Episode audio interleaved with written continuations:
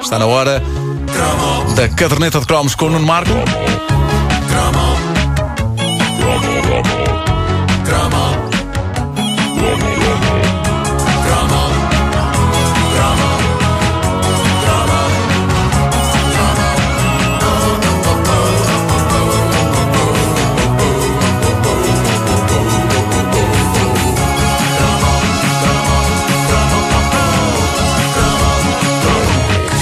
Raros os heróis tão unânimes na história da televisão como Sandokan, o tigre da Malásia.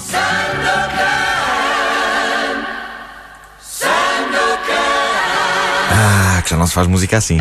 Pois não. Para séries de televisão. Ainda bem. Bom, a série foi criada em 1976, com base nos livros de Emílio Salgari, e tinha de facto de tudo para todos. Sandokan era um herói de ação, atraindo o pai, era um homem bonito e romântico, atraindo a mãe, e aquilo tinha tanta aventura encaixada num episódio que as crianças também vibravam.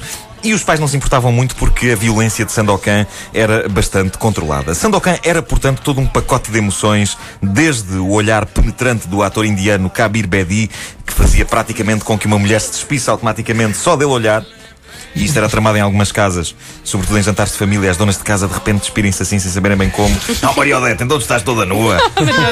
Mas imensa desculpa, eles não deviam dar isto a esta hora. Oh filho, passa-me aí a combinação. Começava. Já me tinha acontecido isto um bocadinho outro dia com o Demi Russos. Mas aí só tirei um sapato. O, Bom, de, mas- o Demi Russo. O Demi Russos, é, claro, era, era, como- era uma palavra só.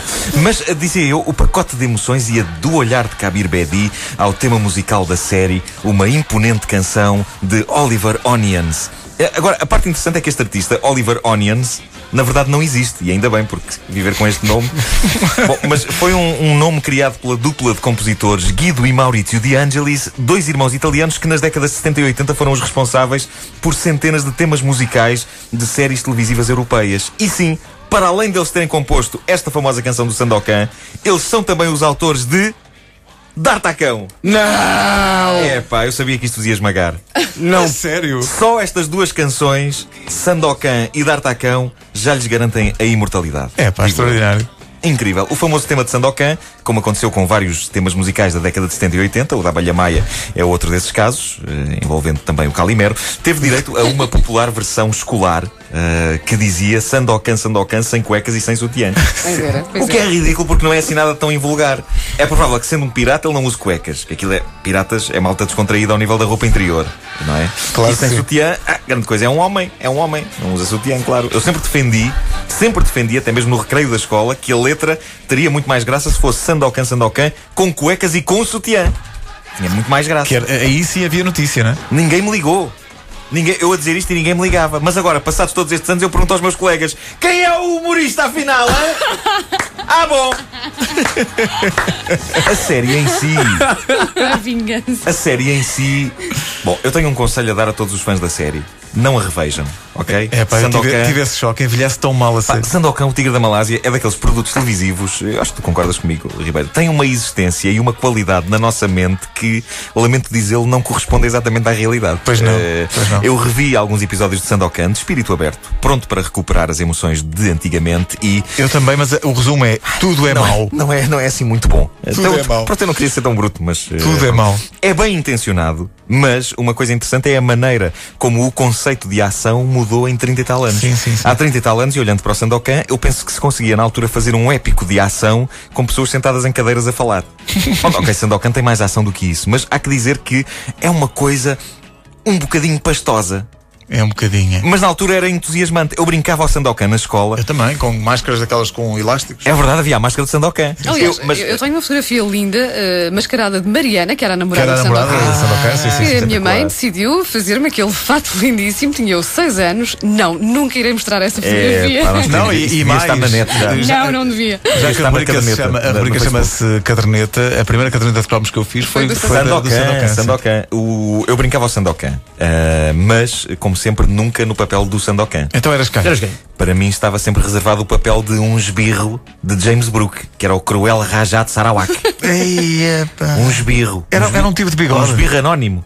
O Rajá era. Ah. Mas pelo menos que me dessem o papel do próprio Rajá. Porque para mim não era mau. Ok, era o vilão, mas para mim a palavra Rajá estava intimamente ligada a gelados e chocolates. Por isso, Exatamente, eh, ele não exatamente. podia ser inteiramente uma má personagem. Mas isto de ser um esbirro anónimo era uma coisa da qual eu não me livrava. Quando brincávamos ao Bonanza, eu ou era um cowboy anónimo, ou então era o gordo da família, o Oss.